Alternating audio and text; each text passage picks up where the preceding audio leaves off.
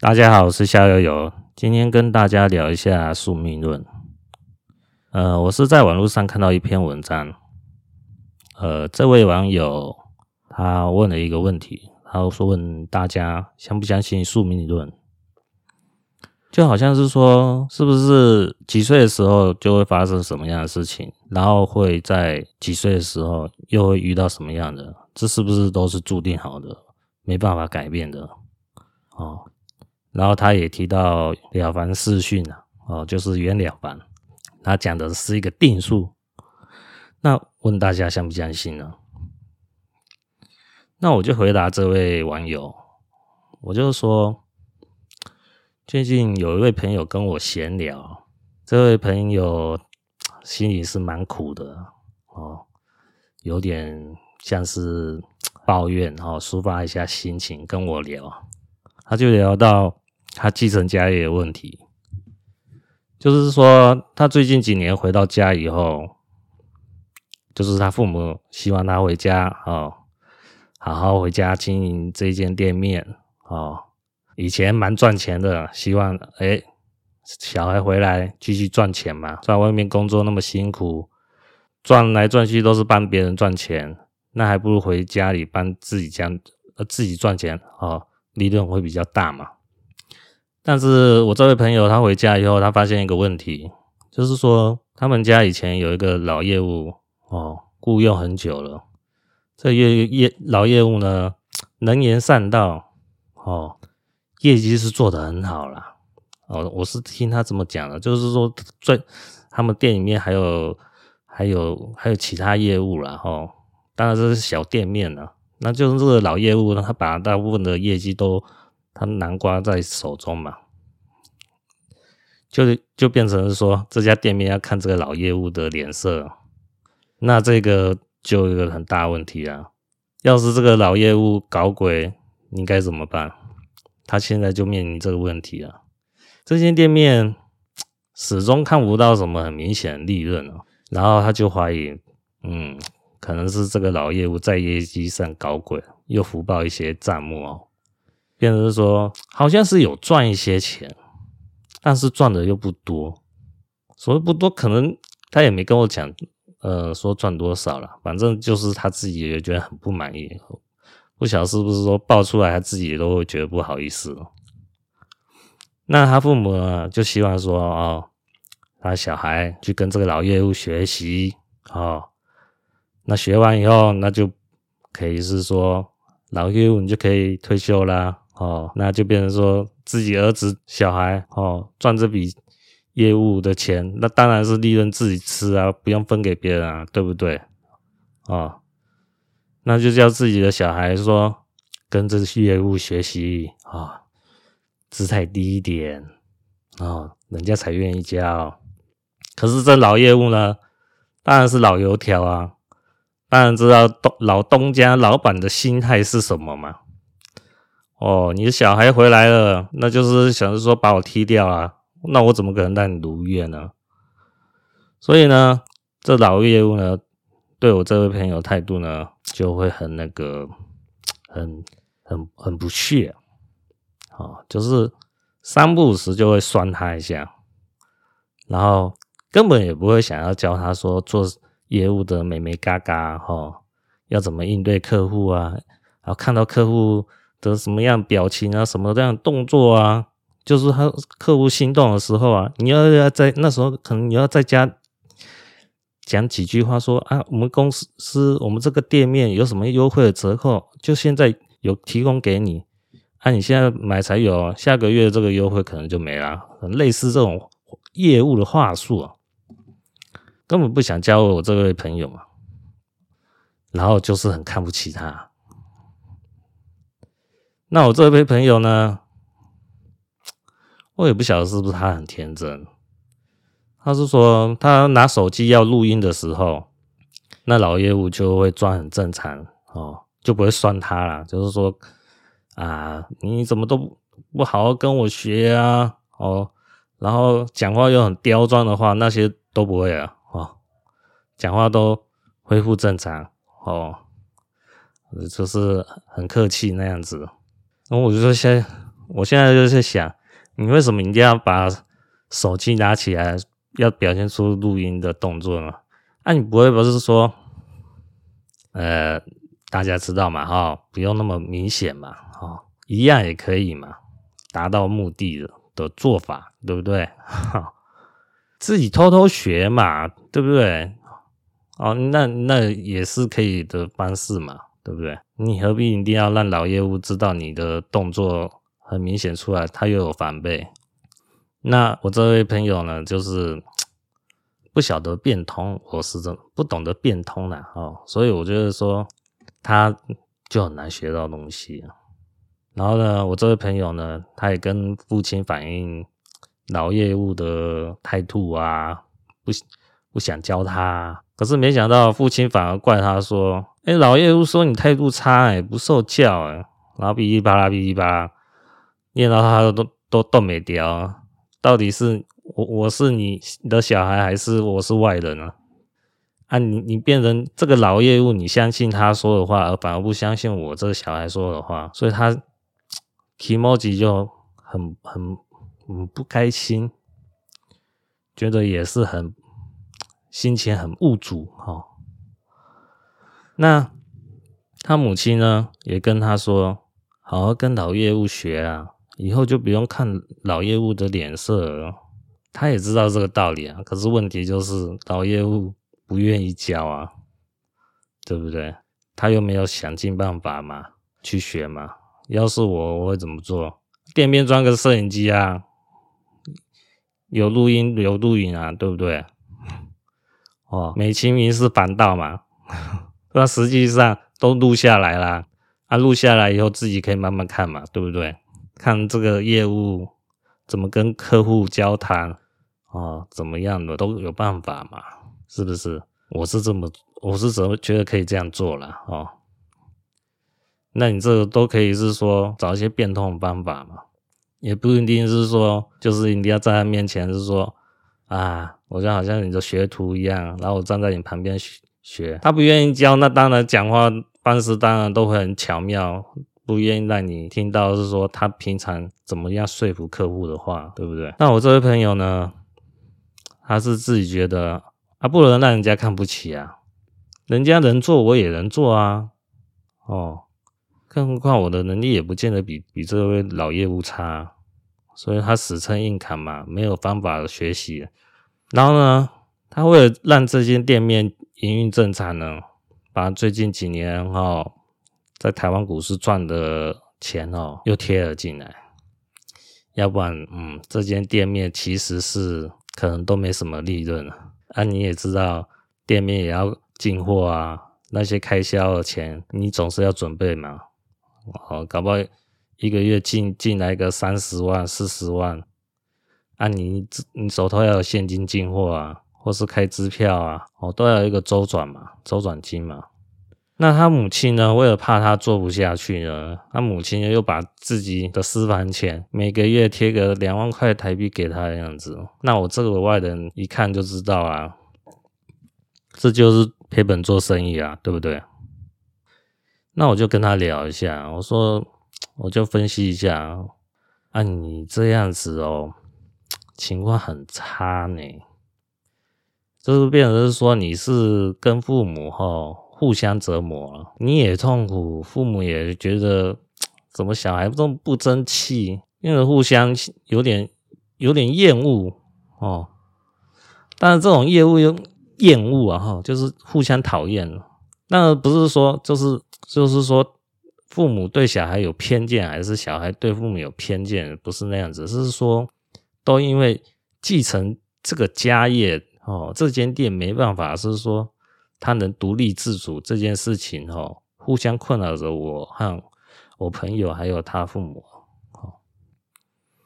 那我就跟他讲说，我就劝他啊，你都不要管了，就出去工作嘛。我就问他说，你这样子以前一个月能赚多少啊？他就是说四五万台币吧。我说对呀，那你四五万台币，你在外面工作一个月算五万台币好不好？那你妈妈那边就不用贴补两万块，那你要机会成本算一算，五万加两万就七万块啊，是不是？七万块一年就八十四万台币啊，这都是可以落袋为安的哦。这是在外面工作的，不像他现在，妈妈每要贴补两万块台币给他哦，然后他自己又要从股市的钱就贴到这间店里面，根本没有赚钱嘛。那出去工作就是可以不用揽着这些店面的哦麻烦事，还要管老业务哦。会不会理他？会不会教他？无事一身轻啊！我是这么跟他讲，然后他反而跟我讲说，厂商和周遭的人哦，都说老业务快退休了，叫他忍一忍啊！我听了就天啊，那再自己找理由，那我也没办法。那我的心得就是他放不下嘛，哦。一个可能是，就刚才前面讲到，不能让人家看不起，啊，他放不下这间店面就就此结束，啊，就是大门啊关闭，关门大吉呀，对不对啊？然后不想让父母觉得说啊，小孩不争气，没办法继承家业，他可能有这种诸多考量呢。那从这个例子我们可以看到什么呢？命运哦，并不是我我们无法改变，通常是哦，我执太重啊，我是你我他我执，这都是执着的执嘛，我执啊，我这个是佛家的用语嘛，就是太执着了哦，所以才无法改变。那我也跟网友在回复是说，在八字算命里面哈。一个命运，一个命运哦，之所以会宿命，就是注定好的命运哦，主要是跟父父母啊、兄弟姐妹啊、配偶啊、子女啊有关。啊，这个父母啊、兄弟姐妹啊、呃、配偶啊、子女啊，呃，在八字上的术语是叫六亲啊，一二三四五六，亲属的亲，六亲啊。那八字里六亲哈，真的是会影响一个人的命运很深远。那我们把它分类一下哈，父亲呢、母亲呢、兄弟姐妹呢，都是先天注定好的，没办法选择哦。就是我生下来，啊父父母就是注定的，我不能选择我父母是谁嘛，对不对？然后父母恩恩爱爱，要生。出我的哥哥姐姐或是弟弟妹妹，也不是我能阻止的，懂吗？所以父母和兄弟姐妹都是先天的，注定好的，没办法改变的。那至于呢，配偶啊、子女啊，配偶就是妻子啊、丈夫啊，哈，是可以选择的，你自己可以选择要或是不要，这个就是命运的分歧点了。好，为什么这么讲呢？嗯。分命运分歧点，我晚点再讲。我先讲的是说，先天注定的啊，无法选择的例子啊。以父亲来讲啊，那这个现在是举例哈，编的了哈。小明的呢，父亲呢是有钱人。小明在大学毕业后呢，父亲提供他出国留学。小明留学回来后，父亲跟他讲：“啊，你老爸。”哦，投资哪几家大公司啊？那几间大公司老总都跟我很熟了。你想去哪间？跟我讲一声，我去跟他们联络一下，你就可以去上班了。那当然是主管职哦，哦，不可能是基层啊。好，那这个例子，小明的例子先到此结束。再举一个是小王的例子，小王的父亲呢是一般人。小王在大学毕业后想出国，但是没有钱，因为父亲哦，可能为了自己家的房贷呀、车贷啊、生活开销啊、哦，柴米油盐酱醋茶啊，这些琐事啊，这些开销啊，忙得团团转，没钱，想出国只能靠自己，所以小王呢，只好去跟学校申请奖学金啊、学贷啊。或者是说毕业以后在外面工作打工哦，存钱，等自己有能力了，才有办法去留学。那等小明留学回来以后，小明发现一个很残酷的事实：他在国外学的东西呢，没有人赏识，没有人把他当成人才来看待。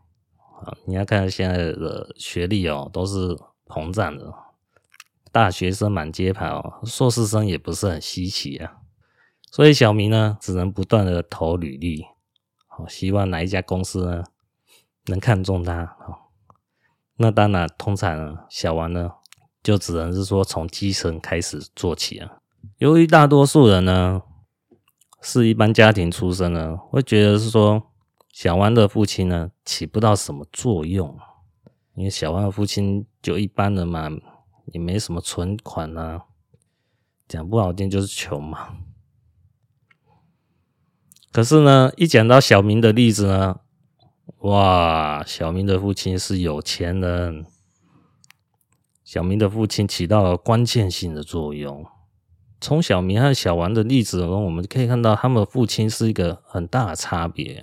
父亲是个有钱人，很多问题都解决了，呃这是指日常生活所需这部分的哈。呃，不牵涉到感情这一块啊，主要是呃不不牵涉到婚姻那部分比较少一点点哈。就是说，主要是说。生活开销这部分，只要自己爸爸是有钱的，大部分都解决了。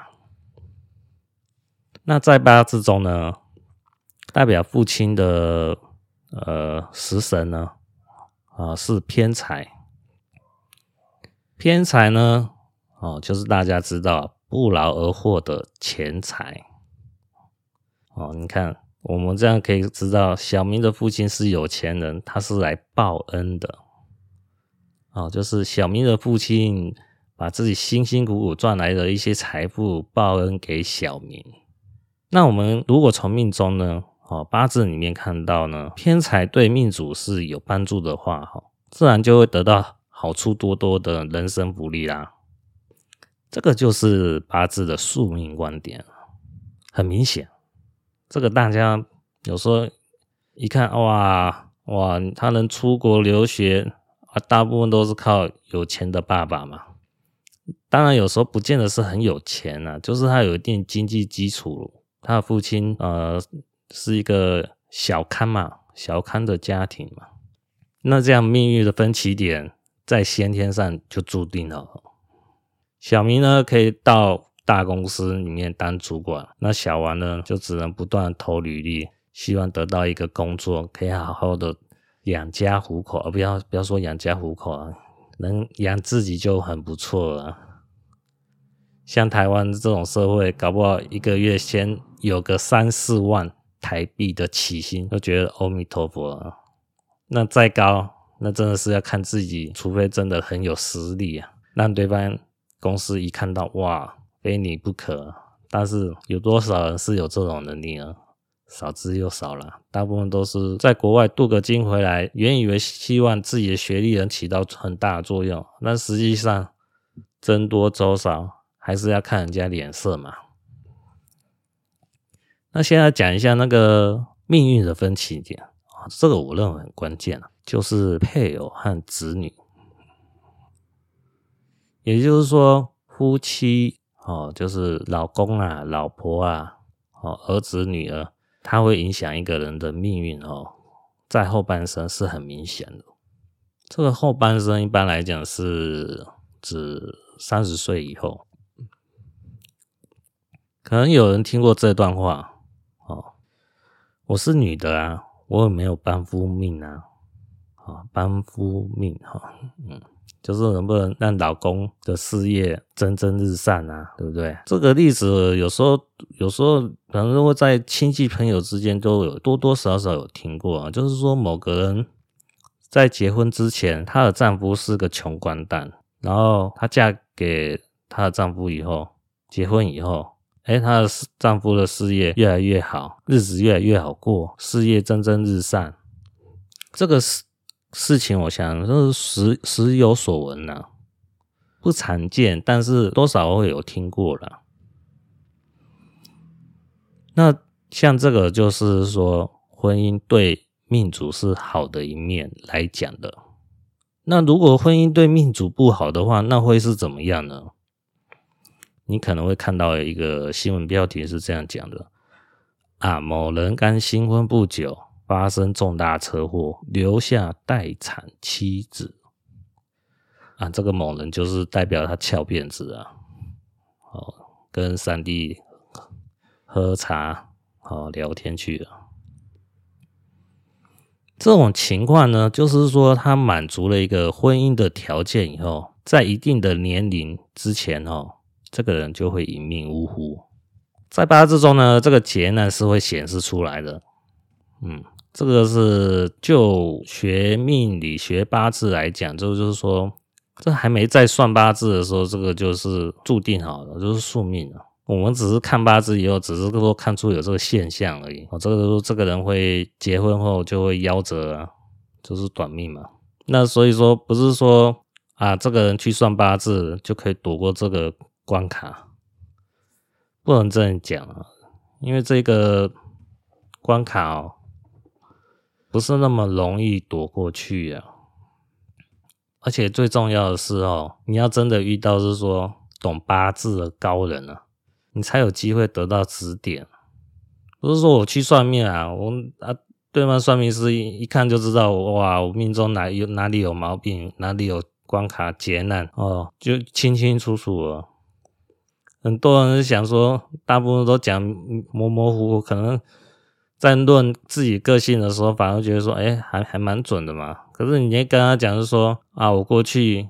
我二十五岁有发生车祸，你问他看得出来吗？问算命师看得出来吗？他反可能看看了老半天也看不出来啊。我曾经呃，好像花了三千五百块台币嘛，跟一个还蛮有名的、有出过书的算命师啊、哦、算命。那我就问他。我某年某月某日啊、哦，你看得出来我我那时候发生什么事呢？我就看一看，嗯，不知道呢。啊，这还算很老实啊。那时候我指的那一件那那个时间点，我是刚好是骑车骑摩托车在路上，我不知道碰到什么坑了，突然翻了半圈摔倒，通常这个都蛮严重的。那我就只是稍微扭到一下脚。轻伤而已，不是说那种重大车祸，就是立刻挂点了，或是躺在医院躺好几个月没有，就是还可以说算是无事啊，就是虚惊一场。因为我对那个那件事情对我来说印象蛮深的，那我就问算命师：“你可以看出来吗？”他如果能看出来，那当然他很厉害啊，对不对？我还特地指定那个时间让他看，不是说。哎，你看得出来我哪我这个我那一年发生什么事吗？没有，我没有这样问。我说那个年、那个月、那个日，你看得出来吗？发生发生什么事吗？他就老实讲，那算命师老实讲，看不出来。可是，在他书中，他都会把他说什么哪一年哪一月发生什么事，他都讲得很神。可实际上，真的去算命的时候，你会发现，嗯，真的很神的人，嗯，很少见啊。所以说，真正懂八字的高人呢，又是更少了哦。所以说，不是说算命啊，有些人说啊，算命没屁用啊，算命没屁用，是因为你没有遇到真正懂得算命的人，当然是没有屁用啊。你不碰到只是糊弄人的，你当然算一万遍也没用啊，对不对？你钱花花了上百万也没意义啊，是不是？不是说你算的次数多哦，你就就能把遇到能把你算好。命的算命师不是这个道理，你自己要去挑啊，要有那个自己要动脑子，不是说人家说谁说好就就去去，也要是说，比如讲啊，我有个朋友跟我讲啊，哪个算命师好准哦，那可能会先去听听嘛，看看嘛，对不对？那你朋友说他好准，那你问他有没有录音啊？有录音的话，你就拿回来听听看嘛。那你就是诶听哇。这位算命师好厉害哦！我这位朋友都没说什么话，他就跟我讲说啊，几岁发生什么事啊？几岁又又遇到什么样的人啊？几岁又做生意哦？几岁父母谁离开了哦？就就晚生了。他如果能做到这样子，那当然是立刻去算啊，哦，就是放假然后自己找个时间去算嘛。但是就我目前的印象来讲，台湾好像没有这种人，所以啊，台湾就不用太太奢望了啊。对算命这件事情不用太奢望。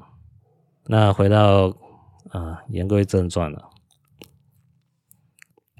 就算你遇到那种懂八字的高人哦，他也不见得会很讲很白的跟你说啊，这个命就是一结婚就会翘辫子啊。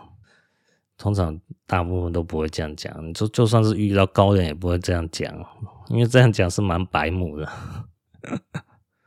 通常高人会说的话哦，他们都讲的比较艺术一点，嗯，有点取巧。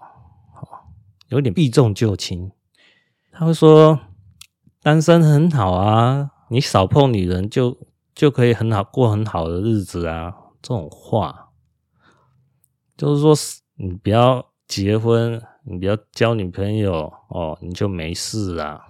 这个是你自己要动脑子去想，他这讲这句话的主要原意是什么。这个有时候自己要。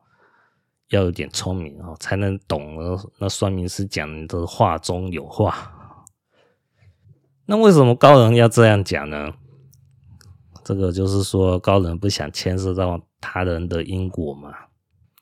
这个因果就是那个佛教讲的那种前世今生啊，那个树那个那个业报啊，哈。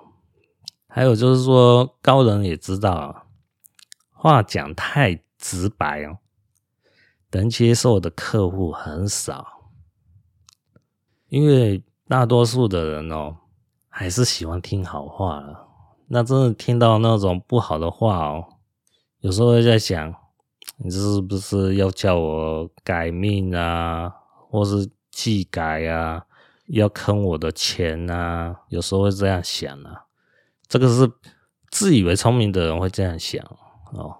当然，这样子想也是对的，要保护自己啊，不是说算命师说什么话你都一定要立刻听进去，你要从算命师他之前跟你的对谈当中冷静的去分析，哦，这算命师是是不是有不怀好意？那有时候当下哦去算命，你可能没办法去判断这个算命师是不是好的，也不知道他提。这个算命师讲的建议是不是中肯的？但是你可以做到一点，就是说我录音好不好？大部分的算命师也会同意啊。哎，你手机摆在那边录音下来哦。尽管在算命的时候，算命师可能假如说啊，你要做什么事啊，要花什么钱啊，什么事之类，什么之类，你都不要当下做决定嘛。你就说这件事情呢，我回去哦，跟我的家人讨论讨论，然后我再跟你来联络。这样就好了。然后你回家以后，你就听这位算命师讲的话有没有符合逻辑啊？啊，所谓符合逻辑，就是他不是讲一些比较空泛的言论啊，就是说你个性怎么样啊，而是说你过去发生什么事为依据，这样你才能保护到自己。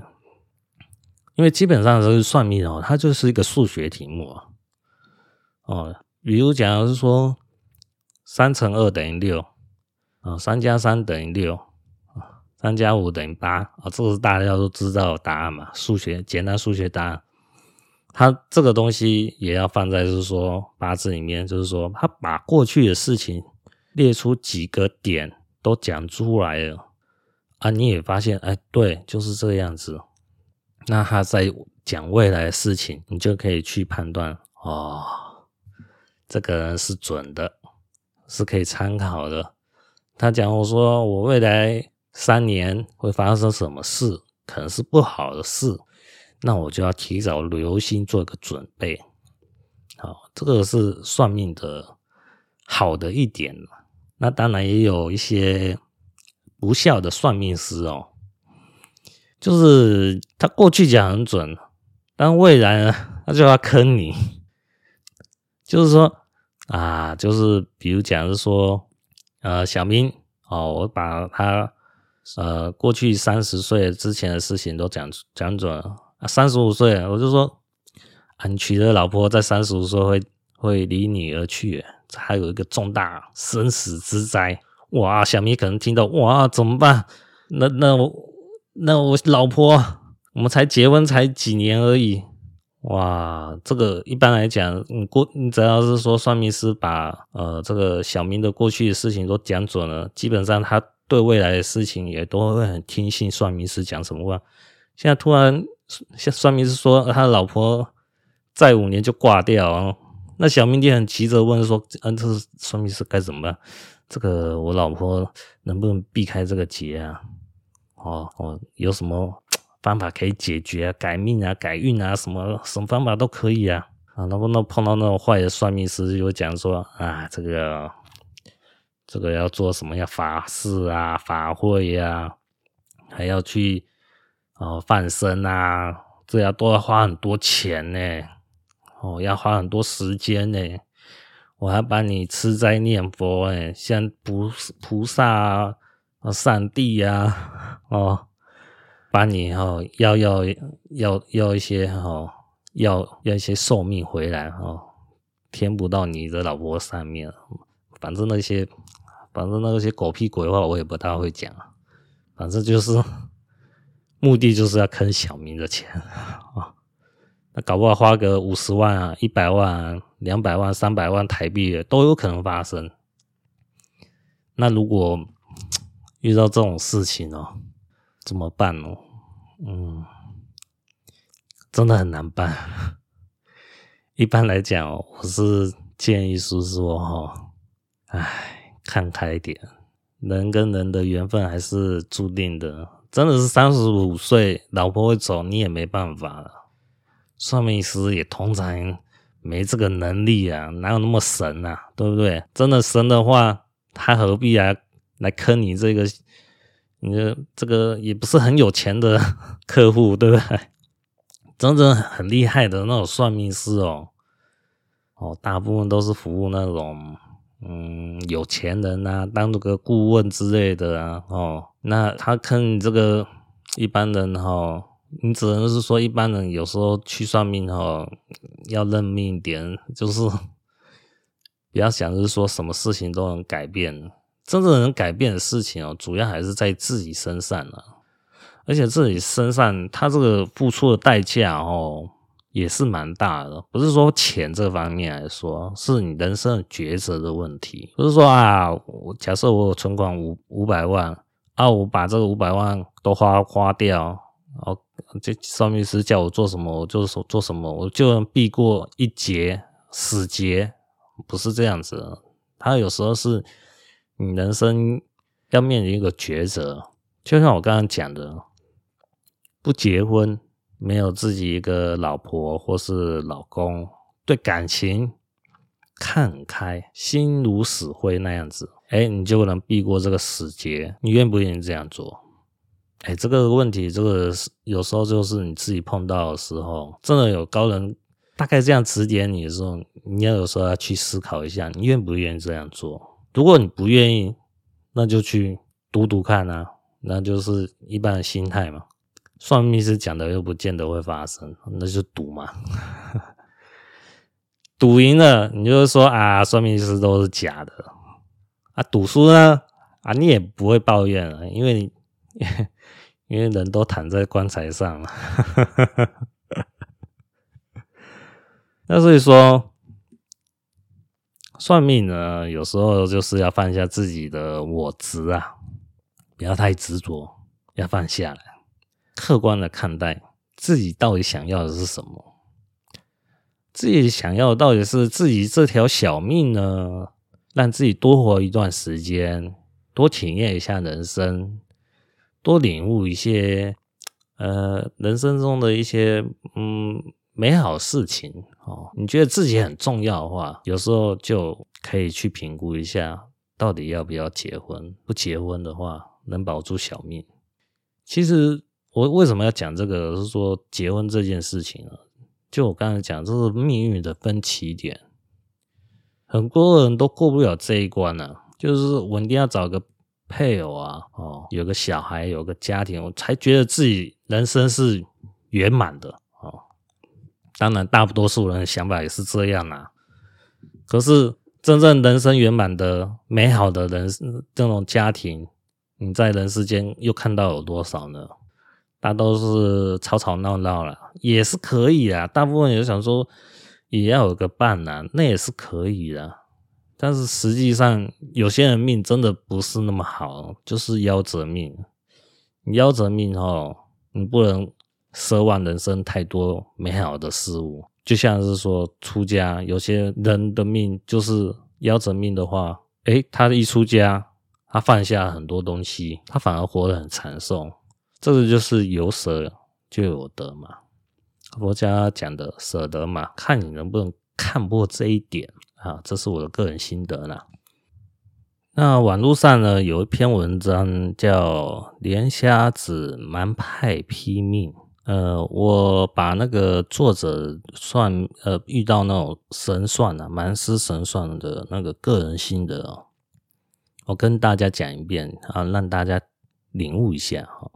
他是跟一个姓呃连战的连哈，呃那个算命师神算。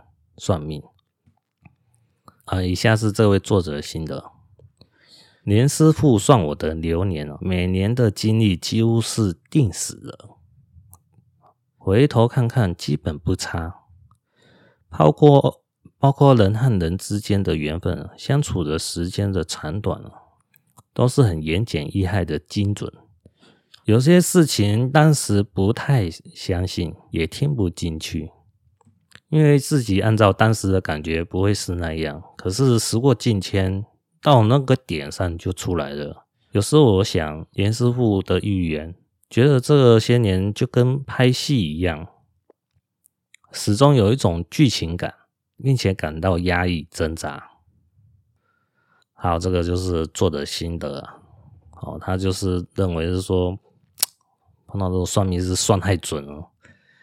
然后就都像那个连续剧里面的那里面的其中一个主角啊，哦哦，在在什么样时间里面遇到什么样的人，都固定安排好了，他会觉得这个他就像就就像演戏的演员一样，那变得之后很那种宿命的那种感觉会很沉重。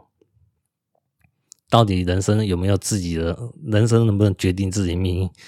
他都很自己都感到很悲哀，那这个就是说，嗯，他讲这段话哈，他说遇到的人哈，就我估计来讲，他说人和人之间的缘分，他这个缘分，我大概猜测是因为这个应该是一个一个男作者，他应该是遇到那个喜欢上的女孩呀。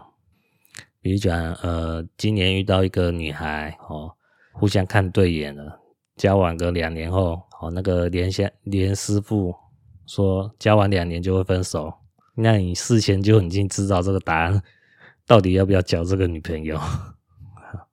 但是有时候你碰到喜欢上的人，当然是说好啊，我们当然在一起啊。那那个连师傅算那算命师讲话先放在一旁啊。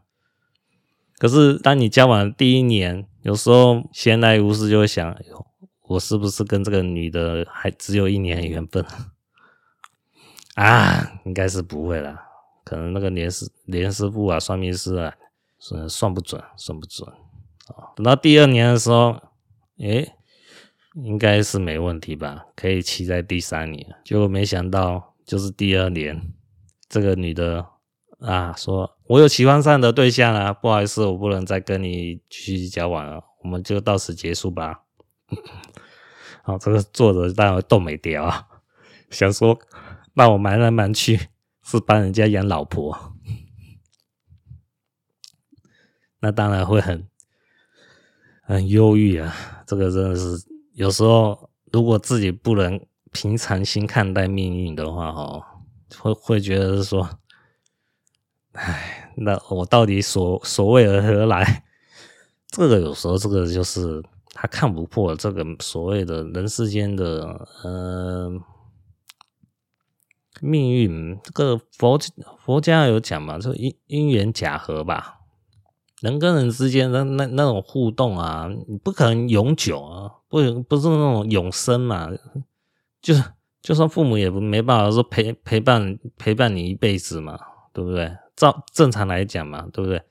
一般来讲哈，就是说呃，父母生下我，父母能活到我五六十岁的时候，甚至七十岁的时候，那已经很不得了。你想想看，假设我活到七十岁。我父母大概九十岁了吧，对不对？难道你还想让父母活得比我长寿吗？这活得长寿变成是白发人送黑发人，当然那那时候变成是七十岁以后，那变成白发人送白发人，那当然这个会比较尴尬啦。哦，那一般来讲是认为是说这个缘分啊就是这样子，男男女之间的缘分啊，嗯。不能长久，就是有些人命就是这样，就是短暂而已。那你自己就要去思考嘛。如如果你自己呃遇到那种高人跟你讲说啊，你你这个你就算交女友，大概也就是两年的缘分，那你就要去思考，我到底要不要花这个时间去经营这个两年缘分？我是要去呃实现这个两年的缘分呢，还是不要去实现这个两年缘分呢？哎，这个是一个思考点哦，你要去想。我去实现这两年缘分，那当然我当中也得到快乐嘛。但是你最终要面临到一个问题，就是分手的痛苦、结束的痛苦。你看你自己能不能接受嘛？如果你不能接受的话，那你那讲，那我这两年我宁愿就不要花嘛。最后碰到喜欢上的人，我也当做就是过客啊。我祝你这位。啊，我欣赏的女性啊，或是男性啊，哦，帅哥美女啊，你我欣赏的帅哥美女，你们找更好的对象，我不适合你们啊，也可以这样过嘛，哈，对不对？当你这时候舍弃了，你就会得到另外一方面的东西嘛，哦，有有，我之前有跟我一个朋友讲这件事情，就讲类似的观念，他说。你都没有得到，你谈何说失去呢？对不对？那那那是因为他没办法去体会，是说有些人命就没像他那么好嘛。就是说，他可能就是交男女朋友都是很轻松的嘛。他有时候觉得说你这样的说法太悲观了，啊，都没有得到哦女朋友，啊，你就说我就舍弃了，我就不要女朋友。他会觉得这种逻辑好像说不通了。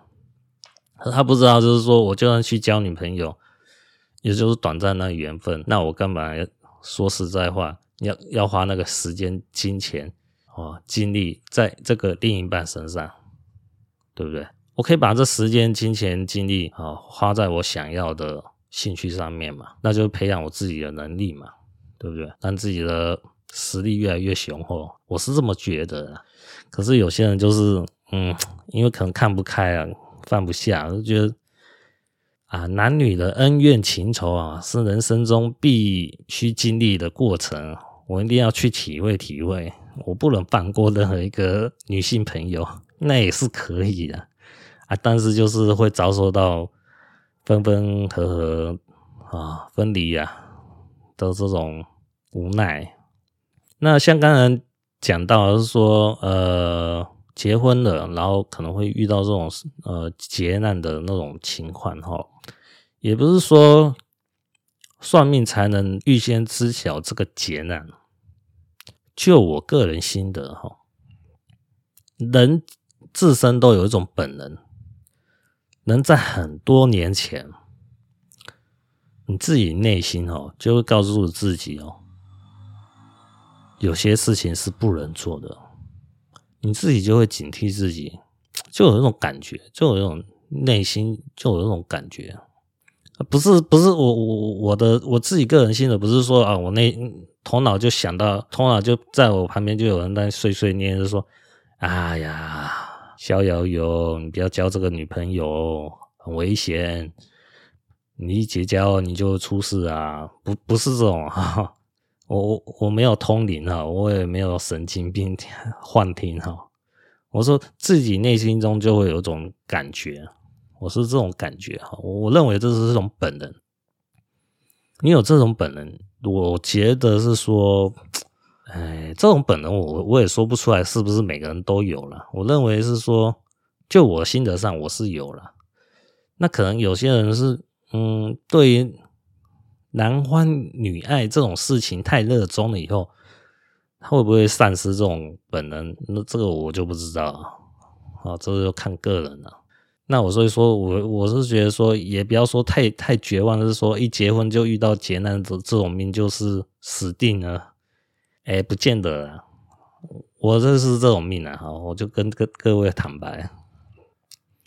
那那是我师傅后来就跟我讲，你就是，他就举个例子，就讲讲，举个例子绕个弯跟我讲，就是说啊，你就是一结婚就翘辫子，你，他举例跟我讲啊，之前有人的命跟你的结构很相似，你要是这样子的话，哦，就是结婚不是你死就是你老婆死。那我这个人当然是不愿意，是说碰到这种事情啊，那那就好好守住自己的小命嘛，对不对？小命最要紧嘛。那有些不相信算命的人会认为啊，你傻住了，就算命师这样讲，你就不要这样做。有些人笑你傻，那我就傻呗，可不可以？哈哈哈。有些人话有时候也不用太认真了，你自己相信什么，你就相信什么嘛。我觉得只要相信这个东西不会对我造成很大的危害的话，那我就相信它嘛。而且我自己也有很多呃家庭因素，就也认为不结婚会比较好。所以说，为了我好，为了我好，可能无缘见面的老婆好，好，大家不要浪费彼此时间。我是这样心态想的。那。刚才是讲到是说满足婚姻条件就会触发那种翘辫子的劫难哦。事实上也有是说触碰触碰感情哦就发生问题的案例。嗯，就是一谈感情，一成为男女朋友就发生事情。那我有呃两个例子可以给大家听听看。一个是蛮司神算。呃，夏中期的案例，就是有一位五十五岁的老妇人哈，问他大儿子的命，夏中期就断了。啊，夏中期就说哈，你大儿子性情古怪，本事没有，还狂妄自高，一旦受点挫折就容易出偏。二十三岁行卯运的卯年，我看他已经得了精神病吧。一定是受过感情方面的刺激吧？老妇人回：“哦，你可是说对了。我这个大儿子从小性情就怪。二十三岁那年，他喜欢上邻村的一个女孩子。一开始，那女孩也很喜欢他，两人的关系可近嘞。可是后来，女方家庭的家长反对这门婚事。”嫌我家穷，看我儿子也没什么本事，所以女方的父母硬逼着他女儿跟我儿子分开。我儿子被女朋友抛弃以后，受到很大刺激。以前很爱说话的，突然间就变得沉默寡言，整天待在家里。我一开始还不以为然。某一天，他突然说自己是玉皇大帝儿子，非要找那家的女儿不可。果然是得了精神病。到现在也没有治好，你看他以后有没有治好的希望呢？夏中奇就说他后运走火地，木见火焚，好的可能性不大啦。哦，这个案例就结束了。这个就是说，哎，这个老妇人儿子哦，交女朋友，女方的家庭反对。就被抛弃以后，受到精神上的很大刺激，就变神经病了，就就会讲一些胡言乱语。这个就是一谈感情哦，就出的问题。然后还有一个就是我在某本算命书籍上面哦看到的例子，香港那个某个算命师的案例，在这个书中哦，现在写到是说，呃，见一个。来算命的女客女客户哦，建议她二十八岁以后先同居再结婚。啊，问命时啊，那这个女命主呢是二十六岁。在算命后呢，这个女命主呢又发了好几次讯息啊，问算命师嘛，自己很不开心，有什么办法解决啊？这一般就是说，呃，客女客户跟算命师之间，有时候算命师会跟女客户说：“哎，我的售后服务啊，你可以寄 email 啊，或是传个呃 line 啊，什么 Skype 啊，哦，传给我讯息。”那我我可以是说，看你这些问题跟我这次算命有相关的，那我我会再跟你回答哦。大概有几次的服务，但是都是简单的回复啊。就是你之前你在这次算命哪天不清楚，我再回复一下，让你更清楚了解。那这位香港算命师呢，觉得这个是女命主的发牢骚了，就不给他重视了。结果没多久呢，这算命师呢就接到有人通知呢，哦，就是这女客户就是他朋友介绍的嘛，啊，这个他朋友就通知他说啊，这个女客户哦，发现男朋友脚踏两呃脚踏两条船，受不了，精神上没办法承受，就去自杀，哦，就是红颜薄命就拜拜了。那这位算命师呢，当然是很自责啦，想说啊，这个女客户跟我发了好几次讯息，是向我求救，但是我竟然看不出来他会去自杀，所以就也是很忧郁啊。最后还把呃，他的这个女客户给的认认金的红包钱呢，退回去给他家人了。然后又在这本书上说啊，算命就是算劫难跟寿命又是两回事啊。然后噼啪，其实讲一大堆，还是说，哎，算寿命其实很难看的。那但我我我们先不要讲算命很不难不难看，就是这个这次这个女的她自杀劫难，她看不出来，因为自杀我们讲一个白的，会成功也会失败嘛。自杀失败就是就不是就不会死啊，对不对？那这一次他碰这个算命是碰到是自杀成功了，那我们先不管是失败还是成功嘛，那起码知道是说，哎，这个女的有可能会想不开嘛，哦，那你能不能看出这一点呢？啊，基本上我在他书中是看不到，是说这算命师啊看出这个女的哦会有想不开的倾向，他看不出来。啊，这个是是，他也很老实啊，他就把他自己算命的心得写出来嘛，然后想写到写到是说啊，这女客户死以后，他把钱退回去，这都很 OK 啦。可是就是嗯，有时候算命也是很残酷的啦，就是说自己算的不好，然后没有让客户是说趋吉避凶哦，他会有这种自责啊。啊，但是这种事情啊，很难讲啊，真的很难是说到底是他做的好不好了啊，起码他有这个心，呃，有这个心啊，我是觉得不错了。只是说，哎，技艺上呢，嗯，还有很大的成长空间呢。所谓很长很很大的成长空间，就是不要光只是赚算命客户的钱了，还要去找找更厉害的老师啊，哦。继续进修哦，不要止步于前，这是我的个人看法。我对这位算命师的看法。那还有一个例子呢，呃，这个是结婚的例子，这个是我师伯的案例。我一个那个我我的八字的师公哦，他是那个蛮师神算，呃，收了很多徒弟啊，哦。那但是呢，只有两位得到真传。为什么是呃讲到说收很多徒弟，之后得到两位真传？这这个就是挑徒弟嘛。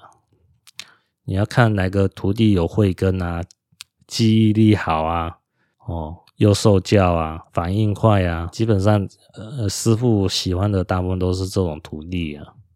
要不然你教个笨蛋，呃，不是说笨蛋，就是要讲很多遍他才能懂的那那种徒弟，你教的会很累啊。那最后得到这两位真传的呢，啊、哦，一位是我师父，一位是我师伯。那我这位师伯呢，跟我师公学了三年，他的技艺成熟，得到我师公的肯定，所以就出道了。或许同样是瞎子的缘故哦，就是我师公是瞎子，那我这位师伯也是瞎子。那我师公很照顾这位师伯，还跟这位师伯说：“我特地再陪你一年算命。”哦，这个算命就是说，师公坐在师伯旁边，然后看这位师伯怎么样去跟客户对答，看他的算命流程哪里有问题，哦，哪里讲的不够精准啊，没有切入到重点啊，哪里需要改进啊？哦，这个就是就是古代那种师徒制的情谊啊，我们从这边就可以看出来，他不像现在啊，现代那种。哦，上课传授东西哦，是做不到这种。现在的情况就是说啊，你来上课，你把钱交给我，那我教你东西。好，这可能在黑板上讲讲，啊，好一点的话就让你录音啊，对不对？然后之后就靠你自己啊。哦，你学不学得会，那是你家的事啊。我该讲的我都讲了。啊，这现在的这种。呃，八字教学大部分都是这样的。那我师傅呢，他就继续讲后面的过程了。那时候师公呢，还特别交代师伯要晚婚，要不然有劫难。那我这位师伯呢，在师公旁边学了好几年，自然也看到很多客户说我师公。准啊，神算啊，那那种话都可能听了不知道 N 遍了。那自然，我这位师伯当然相信我师公讲的话了，并且我师伯呢，学会算命以后，更清楚自己如果结婚了，肯定会有这一劫。那我师公呢，本来想说啊，一直盯着 这位师伯，哦，直到这位师伯。度过这一劫，那盯着呢？盯着当然不是说瞎子看不到又看得到，不是，就是想是说在他身边多待一段时间哦，看这位徒弟我有没有去谈去谈感情啊？哦，有谈的话就跟他讲，哎，你有这个劫难，你就不要 不要接触，呃，这个你喜欢的对象，尽量都不要接触，然后感情要绝缘呐。就是这样子的，我所谓盯着就是这个意思啊，不是说瞎子突然就看看得到，不是那样子。可是呢，有个很很残酷的事实啊，你就是说，徒弟长大了，翅翅膀都会变硬嘛。那在我师伯是小孩小孩子的时候，我去学算命，我师公还可以拿他那个旁边的棍棒啊，然后去敲打他，哦，去制止一下他说。哎，你你哪里学不好啊？啊，你怎么哪里又记不住啊？拿棍门打一打。哦，这个就是以前的体罚了。哈，你你有时候会觉得现现代人可能会觉得说啊，这个体罚不好不好不好不好。可是，在古老的经验中啊，就这种体罚啊，就是说我打你，我会让你痛，让你痛，你就会下次哦，我讲什么话，你会更用心去听。体一般体罚是这样的用意啊，而不是说我我就故意打这个小孩打爽了，那不是那种心理变态的那种体罚。那师伯成年后就是十八岁、二十岁了，啊，人都变大啦，对不对？师公能做到的就是苦口婆心劝一劝啊，就是师公碰到我师伯，啊，要记得哦，不能结婚哦，不要碰。呃，不要碰上喜欢的人就去结婚哦，会有劫难什么，可能就碰到就讲一下这样子，只能这样劝一劝而已啊，不可能又再拿个棍棒打人家，不可能的。人家把你功夫都学好了，你再拿个拿棍棒打人家，不是很奇怪？哎，就是该发生的事，该发生的事还是发生了。我这位师伯呢，经不住自己感情啊，遇到喜欢上的人，还是喜结婚了。结婚以后就真的发生这个劫难了。啊，具体是什么劫难，我就不多说了。然后结果就是很惨，就是身体受到很大的磨难。然后这样讲，大概知道就好了。所以说，我这个人觉得这种心得就是说。这是一个很讽刺的事情哦。我这位师伯呢，听过了那么多神准算命的例子呢，自己又懂得算命呢，还是跳入那个坑？这这这到底是为什么呢？呃，我认为心智不成熟啊，是很大的原因啊。还有一个心理因素，就是心存侥幸。会算命是一回事啊，有时候当自己碰到的时候，又是另外一回事。算命师啊，如果没有经历过那种修行啊，磨练自己心态啊，培养出那种智慧啊，还是跟一般人没什么两样。这是我心得。那有网友听我讲完这段故事以后，就是说啊，施工的超前部署。跟实际上执行的结果有一些落差，啊我就回应网友说，这个没没有没有他讲的那么伟大。三四十年前的中国可是穷得响叮当响，人有个温饱就要阿弥陀佛啊，祖先保佑了。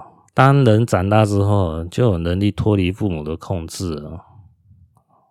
更何况我师伯呢，有一技之长。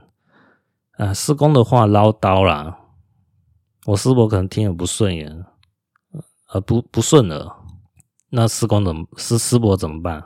就搬家嘛，就离远一点啊。哦，可能就是说啊，师公住在住在这边啊，我师伯就搬远一点，哦，搬了一个二十公里远的村子那边去。嗯，那那我师公当然不会。每每天就就会就就去找我师伯说啊，你这个啊不要接触感情啊，但没那么闲暇，没没那么吃饱没事干嘛，已经变成说我师伯有空探望我师师公的时候，我师公才会再点他一下，加哦留意留意。所以，哎，我印象中，我师父也有讲说，他我这这个师伯，他后来又搬到别的地方去，搬到别的村去算命了。所以说，跟那个师公跟师伯不是住在同一个村子里面。所以我师伯没人劝他，加上他自己又能赚钱呐、啊，生活稳定了，就需要感情的慰藉嘛。然后师伯遇上喜欢的人，听了他的甜言蜜语，就爱上了。爱上了就深陷下去了嘛。好，我讲的我师伯这件事情啊，大概可能就是大概他二十岁左右啊。大家想想，人生二十岁啊，能有多少人生的体验和智慧啊？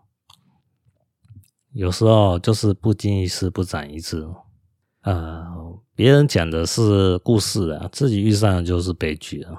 啊，这是我心得了。那这个有时候，至于说要怎么样培养自己智慧呢？我认为不见得是要找一位老师啊，或者是说，呃，一定要有人指导才能培养出智慧出来。不是我说怎么说你你你就听了你就能培养出智慧。我是觉得说自己要有一种独立思考的能力啊，慢慢。判断出一种是和非的情况哦，呃，是和非的标准，也不也不见得是完全某件事情就绝对的是或是非啊。就是说，每个人他对事的看法为什么是这样子？有时候你要去换他的角度去思考一下。那每个人都有他的立场嘛，那他的立场，你换个角度，换到他的角度去想一想，有时候你想通啊，他是这样想的。有时候他讲的话有时候别人讲的话，你听着就嗯不喜欢，但是他其实可能是为了你好，他就讲了一段话，但是他自己可能口才不好啊，或是他自己表达能力有限呐，他所以话他只讲出来一半而已，所以剩下另外一半的话，你要自己去想，自己要去把别人好意哈添加进来哈，你就能想出对方要讲什么，讲出什么样话啊，自己这个只要变成自己去动脑。啊，人跟人之间呢，呃，也没那么多勾心斗角了。哈。但是也不是人都是说没有勾心斗角，命运坎坷的人就是常常碰到勾心斗角的事，让自己觉得很衰啊，也也过得很不顺。